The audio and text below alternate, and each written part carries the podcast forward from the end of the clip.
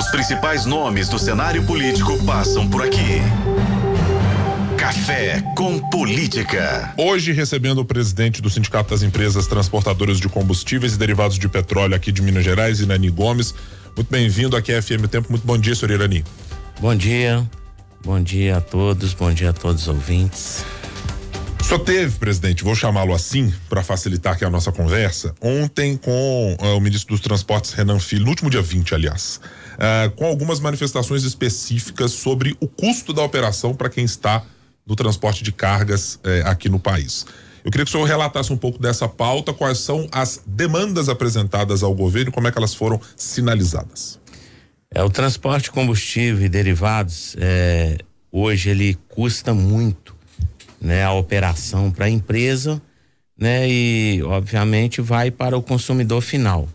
Né? Então foi apresentado para o ministro Renan Calheiros Filhos é, uma proposta de simplificação né, em algumas medidas que é tomada em, em licenças ambientais, licenças operacionais, né? Tem muito muita coisa que é cobrado no transporte de combustível, é, em metro, é, capacitação, aferição, que traz é, um, um, um custo muito alto, né? E esse custo automaticamente ele é repassado para o consumidor final. Então foi apresentado, o ministro recebeu com muito bons olhos, né? E pediu que fosse estabelecido um, um grupo de trabalho a partir agora, né, da segunda semana de, de março, é um grupo de trabalho para poder estar estudando sobre a, a questão da simplificação do transporte. E essa simplificação, o que que, o que, que vocês é, colocaram como uma pauta principal para que pudesse simplificar já de maneira imediata e para que pudesse também melhorar no bolso do consumidor? É, a primeira coisa que nós colocamos foi a questão é, das capacitações, aferições, que hoje custa muito caro, né? É, para o transportador, para a operação. Essa essa simplificação é, eu vou dar um exemplo. Um veículo hoje por exemplo né um caminhão ele é é comprado zero quilômetro e ele tem que fazer algumas alterações sendo que ele já vem pronto de fábrica né?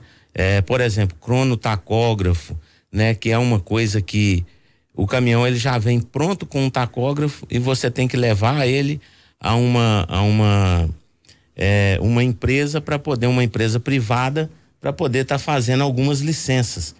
Então essas licenças, ela tem que ser retirada, porque o veículo ele já vem aprovado, né, para poder estar é, operando. Então essa a gente pediu de imediato que fosse tirado, né, é, capacitação, aferição, né, porque o veículo ele está em estado é, novo, em estado pronto para poder trabalhar. Então essas coisas elas alteram muito o valor, né? Até o valor também do frete e vai ao consumidor e acaba inflacionando, né?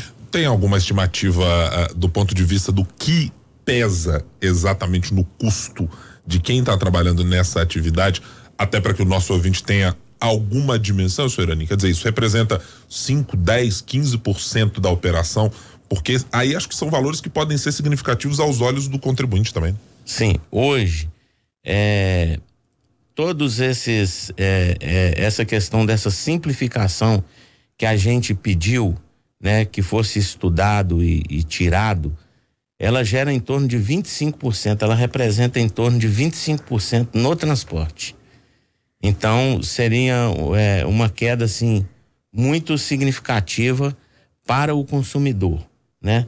Para todos que estão envolvidos no transporte. Agora, quando o senhor cita, por exemplo, é, a questão do tacógrafo, a questão de algumas vistorias e alguns outros detalhes é, nesse transporte de carga, muita gente pode pensar, talvez, que vai faltar, se houver, por exemplo, uma flexibilização, que vai faltar uma fiscalização para que de fato tenha um transporte seguro. Mas isso também está sendo pensado por vocês, né? Está sendo pensado. O transporte de combustível e derivados, ele passa a cada vez que um caminhão entra numa base para carregar ou descarregar, ele passa por um checklist. Então, ele já tem um, um checklist de, é, é, diário, praticamente, né? É uma repetição de trabalho, né? Então, o que a gente tá, por isso que a gente chama de simplificar. Por que simplificar? Você vai deixar de fazer a mesma coisa duas, três vezes, né? Sendo que aquele caminhão ele já passa por um checklist. Mas a segurança vai estar mantida. A segurança totalmente mantida essas decisões e pedidos que podem ser tomados pelo governo federal, sozinhos eles resolvem os principais problemas eh, da entidade ou avaliados pela entidade, senhor Irani?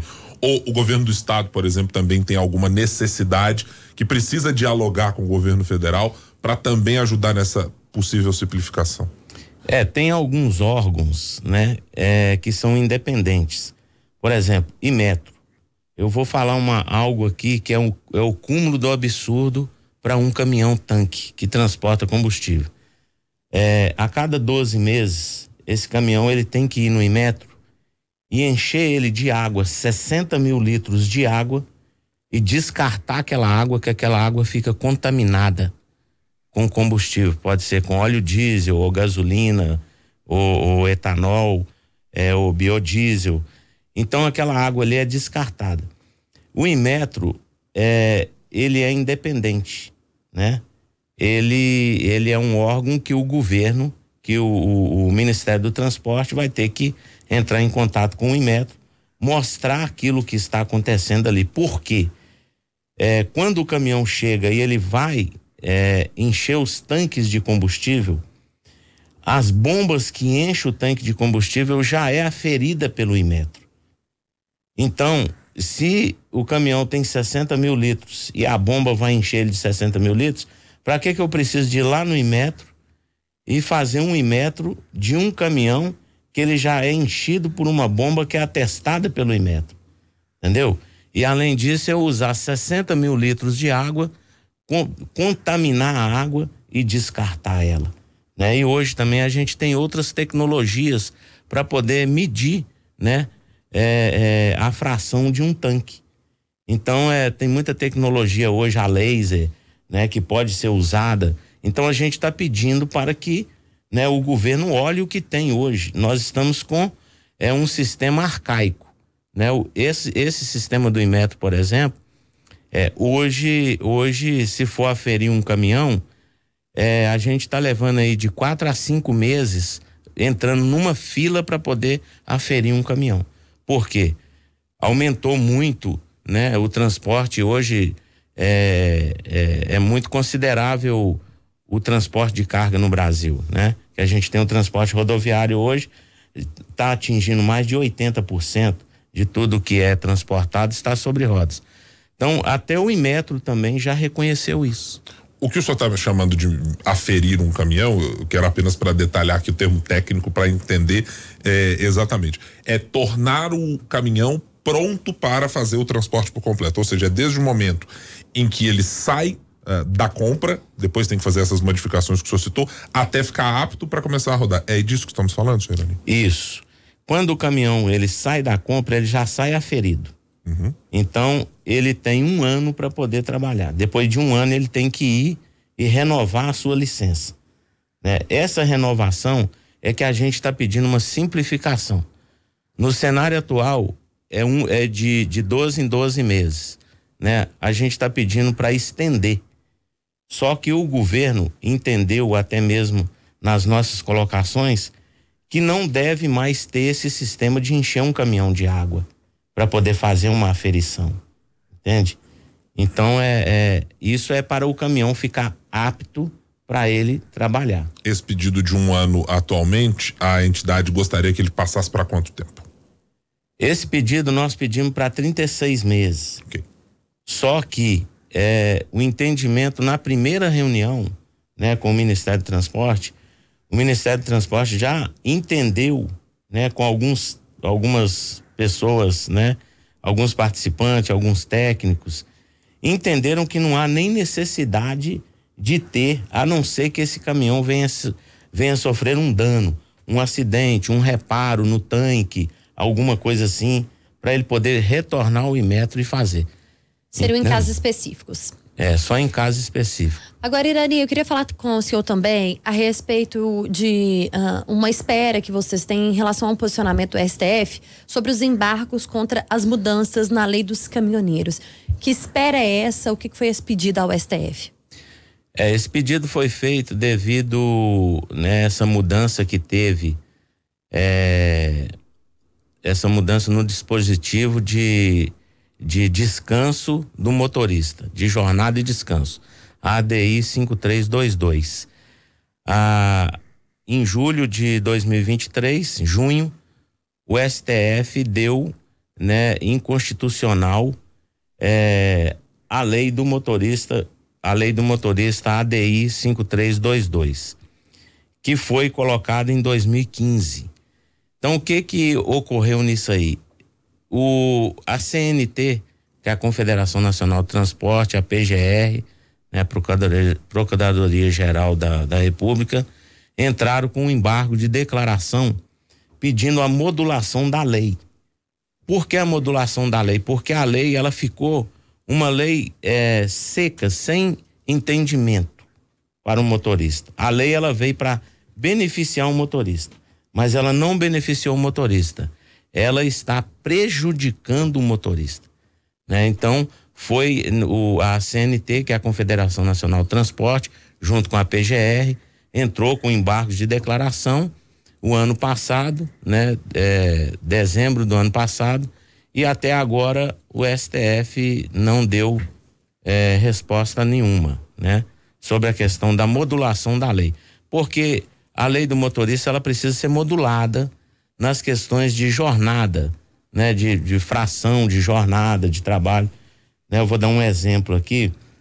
É, o motorista, ele, ele sai de uma jornada, por exemplo, sete horas da manhã. É, daí quatro horas ele tem que parar 30 minutos né, para descanso. Depois ele arranca de novo para trabalhar, ele tem que parar daí duas horas e meia para almoço. Aí ele tem uma hora de almoço. Daí duas horas e meia ele para de novo para 30 minutos de descanso. E depois ele trabalha mais quatro horas e encerra a sua jornada. Quando ele encerra a jornada, ele tem que ficar 11 horas parado para retornar à jornada de trabalho. Então, imaginamos que, que é, vai ter simultaneamente né, caminhões chegando a, a, a locais, né, geralmente fica em postos de gasolina, porque hoje nós não temos estrutura, né, estrutura física é, que deveria ter, nas né, estradas. que foi colocado nas estradas, que são os PPDs, né, que é o ponto de parada de descanso para o motorista, que não foram construídos nenhum, né, não foi construído. Me parece que estão entregando o primeiro agora em, em Santa Catarina, era para estar tá entregando 100 PPDs, né? Nesse momento agora no, no no último ano de governo, né, do governo anterior, era para ter entregue 100 PPDs. Não entregaram nenhum. Então, é, aí chega ali simultaneamente. O motorista chega ali, ele tem que ficar 11 horas parado. Imagina que ele chegou duas horas da tarde. Aí ele tem que ficar 11 horas parado para ele iniciar a sua jornada de novo, novamente, né? Então, ele vai não vai conseguir iniciar a jornada porque isso já vai estar tá dando madrugada. Três horas da manhã. É, três horas da manhã, então ele vai ter que, vai estar tá dormindo, vai estar, tá, né, descansando. Então, é, aí nós vamos entrar numa questão de quê?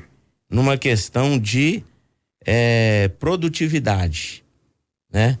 Que aquele caminhão, ele tá tendo 33% de produtividade numa jornada de 100%, ele está tendo 67% de tempo parado, devido à não modulação, né, é, é, dessa lei, né? Então é isso que a gente está esperando, a modulação, que o STF solte a modulação, né? Que possa ser, isso possa ser negociado essa hora, né? Porque se o motorista chega ali, ele para e ele está em condições de jornada, ele vai parar, ele vai descansar três, quatro, cinco horas e voltar para sua jornada. Todo mundo sabe que, né, quem viaja, tá na estrada, a pessoa chega ali, fica cinco horas parada, ela quer voltar. Como é que você vai ficar onze, né? sendo que você está apto, está de dia, porque a gente está falando de simultaneamente, não é um horário, é, é uma regra de horário. Todo mundo está parando certinho, 10 horas da noite. Todo mundo tá parando certinho 8 horas. Não. Tem caminhão parando meia-noite, caminhão parando uma hora, caminhão parando 5 horas, outro 10 horas da manhã, outro 8 horas, outro 11 horas, né? O senhor tem alguma expectativa e que talvez tenha sido colhida na reunião? Eu lhe pergunto, com o ministro dos Transportes, de que esses PPDs mencionados pelo senhor passem a ser entregues e construídos ou não? Olha, é, a gente está tá, é, batendo muito forte nisso né? A gente tem andado né, nas estradas no Brasil, né, em várias estradas e vendo a situação e e foi dado agora, né, nessa nessa reunião que a gente teve com o ministro, foi até falado sobre isso também, sobre a questão do PPD e eles vão agora, né, sair estipulando áreas nas BRs para ver o que que pode ser feito, né? Então assim, já tem um, um ponto para poder começar, né? Então a gente está otimista aí que venha, né? Que realmente venha. Agora, tem que haver cobrança também de todos os interessados no transporte, né? Todas as entidades, né? Tem que cobrar que não, nunca foi cobrado. Uma união então, de forças. Como? Uma união de forças. É uma então. união de forças. Falta isso, né? Porque o motorista hoje ele está muito é, é, ele está muito ao léu, entendeu? Das, das leis. Até mesmo, por exemplo, essa lei, né? Essa modificação que teve na lei, ela veio para beneficiar o motorista. Ela não beneficiou o motorista. Ela está deixando o motorista estressado na estrada. Porque outra coisa grave que tem aí é a questão é, não é só da jornada de descanso, da folga. Né? O motorista, a empresa, ela podia negociar com ele a folga.